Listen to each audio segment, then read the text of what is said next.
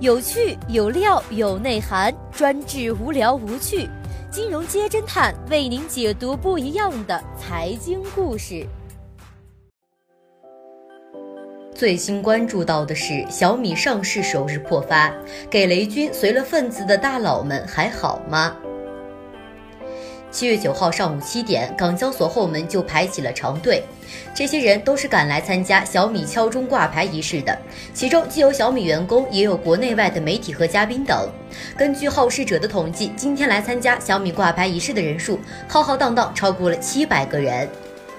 不过，庞大的观光团并没有给上市及涨停的盛况，小米开盘便破发。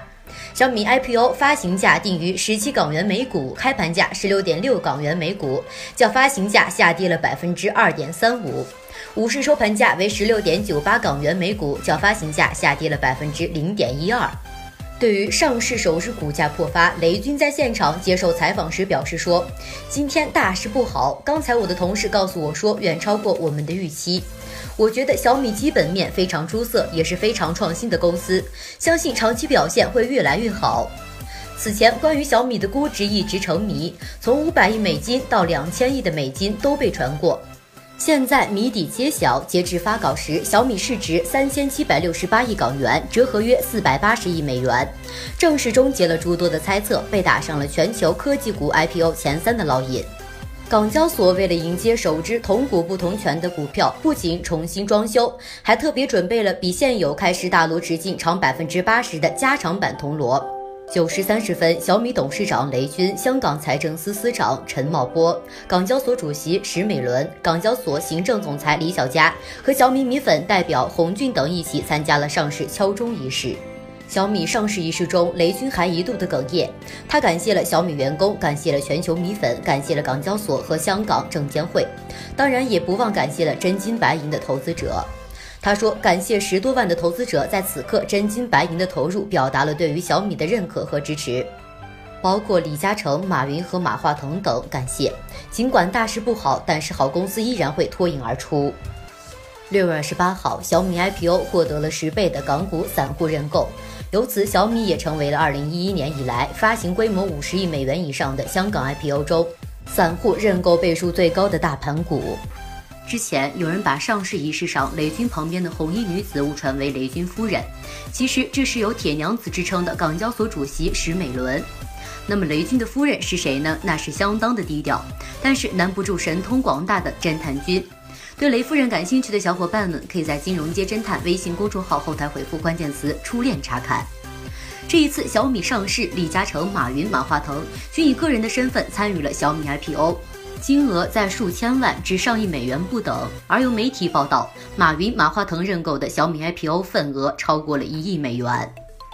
雷军和马云是老相识，一亿美元的份子钱对于马云来说自然是不在话下，更何况雷军还险些成为了马云的投资人。一九九二年，二十八岁的雷军成为了金山软件的总经理，是中国第一代的天使投资人。而那时的马云则在推销自己的网站中国黄页。雷军曾经公开表示说，其实当初马云是急需融资，最先找到的是自己。但是当时雷军觉得这个人不靠谱，看起来瘦瘦弱弱的，似是外星人，满嘴跑火车，不像是搞互联网，倒像是搞个传销的。于是婉拒了马云，也错失了变成马云伯乐的机会。但是在二零一四年，阿里巴巴旗下的云峰基金仍然投资了小米。此次小米上市，马云又以个人的身份认购了小米的股票，算起来是以德报怨。指头熟人是雷军的投资习惯，但是这一投资方式不仅让他错过了马云，还错过了马化腾。二零零一年，马化腾带着腾讯 QQ 见过雷军，打算作价六百万将腾讯出售，但是雷军却以马化腾不熟为由拒绝了。而雷军和后来的微信产品经理张小龙也是在那个年代失之交臂。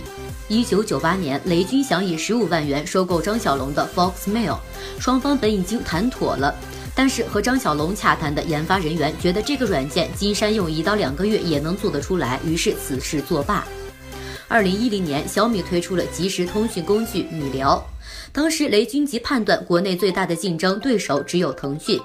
当雷军得知张小龙团队正在研发类似的产品之时，当即判断米聊最多只有三个月的时间优势，于是加紧研发和宣传。然而三个月之后，腾讯微信横空出世，所有的 QQ 用户均可以凭原有的 QQ 账号登录微信，米聊功亏一篑。能先后拒绝投资马云、马化腾这两位当今中国互联网最具有权威的两位大佬，除了雷军也没谁了。而现在，两位大佬如今也是不计前嫌，分别认购上亿美元股票向雷布斯道喜，倒也成为了一段佳话。雷军的老友蔡文胜出手没有二马阔气，但是据说也随了数百万美元的份子钱。早在二零零四年，蔡文胜刚到北京，便和雷军畅谈到了天亮。雷军一见面就要马上投资蔡文胜的网站，但是当时蔡文胜已经答应了 IDG 的投资。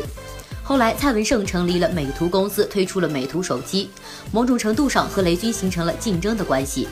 但是美图方面表示说，与小米手机相比，美图手机的定位非常的垂直，相对小众，不存在直接的竞争关系。蔡文胜本人和雷军也是很好的朋友。现任欢聚时代董事长的李学凌也是雷军的好基友，也是小米最早的股东之一。此次小米港交所敲钟，李学凌也发来了祝贺。不知道李总买来了多少小米的股票呢？刚刚退休的前首富李嘉诚也拿出了三千万美元认购了小米的股票。早在五月四号，小米提交 IPO 的当日，身在香港的雷军就拜会了李嘉诚，毕竟这是李家的城。小米集团和长江合计组成了全球策略联盟。雷布斯亲自向李嘉诚展示了小米的两款新手机。而在未来，长河一万七千七百家门店将会销售小米的产品。雷军还将借李嘉诚的欧洲渠道拓宽市场。在六月二十五号举办的支付宝香港记者会上，被称为李嘉诚大管家的霍建宁被问及李嘉诚认购小米股份是否属实之时，给出了肯定的答案。他说，李嘉诚是通过基金会斥资三千万美元认购小米股份的。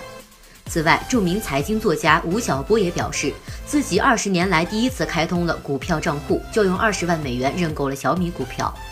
虽然没有前述的大佬们出手阔绰，但是才华横溢的吴晓波奉上了对于雷军满怀深情的祝福。在《亲爱的雷军，你可要对得起我的二十万美元》的文章中，吴晓波表达了对于小米首日股价破发的担忧。去年在香港率先登陆的几家独角兽公司股价是相继的大幅下挫，有的甚至跌破了发行价，愁云密布，信心丧失。但是雷布斯毕竟是雷布斯，人格魅力让吴晓波也是为之折服。说句实在的，我也看不清小米到底是值多少钱，但是我赌雷军的未来。他也留下了这样的一句话：，与其有一个两千亿美元的泡沫，然后用未来的努力去填满它，倒不如从四百八十四亿美元出发，用实际的业绩证明公司的价值，看让衰者哭倒街头，让投资者分享成功的喜悦。小米敲钟上市，各位大佬的份子钱已经交了，接下来的表现就看雷军自己了。你用过小米的产品吗？看好雷布斯家的小米股票吗？评论区聊聊吧。好的，以上就是本期节目的所有内容。要想了解更多价值内容，欢迎订阅“金融街侦探”微信公众号。本节目由金融街侦探独家制作播出。谢谢收听，咱们明天再见。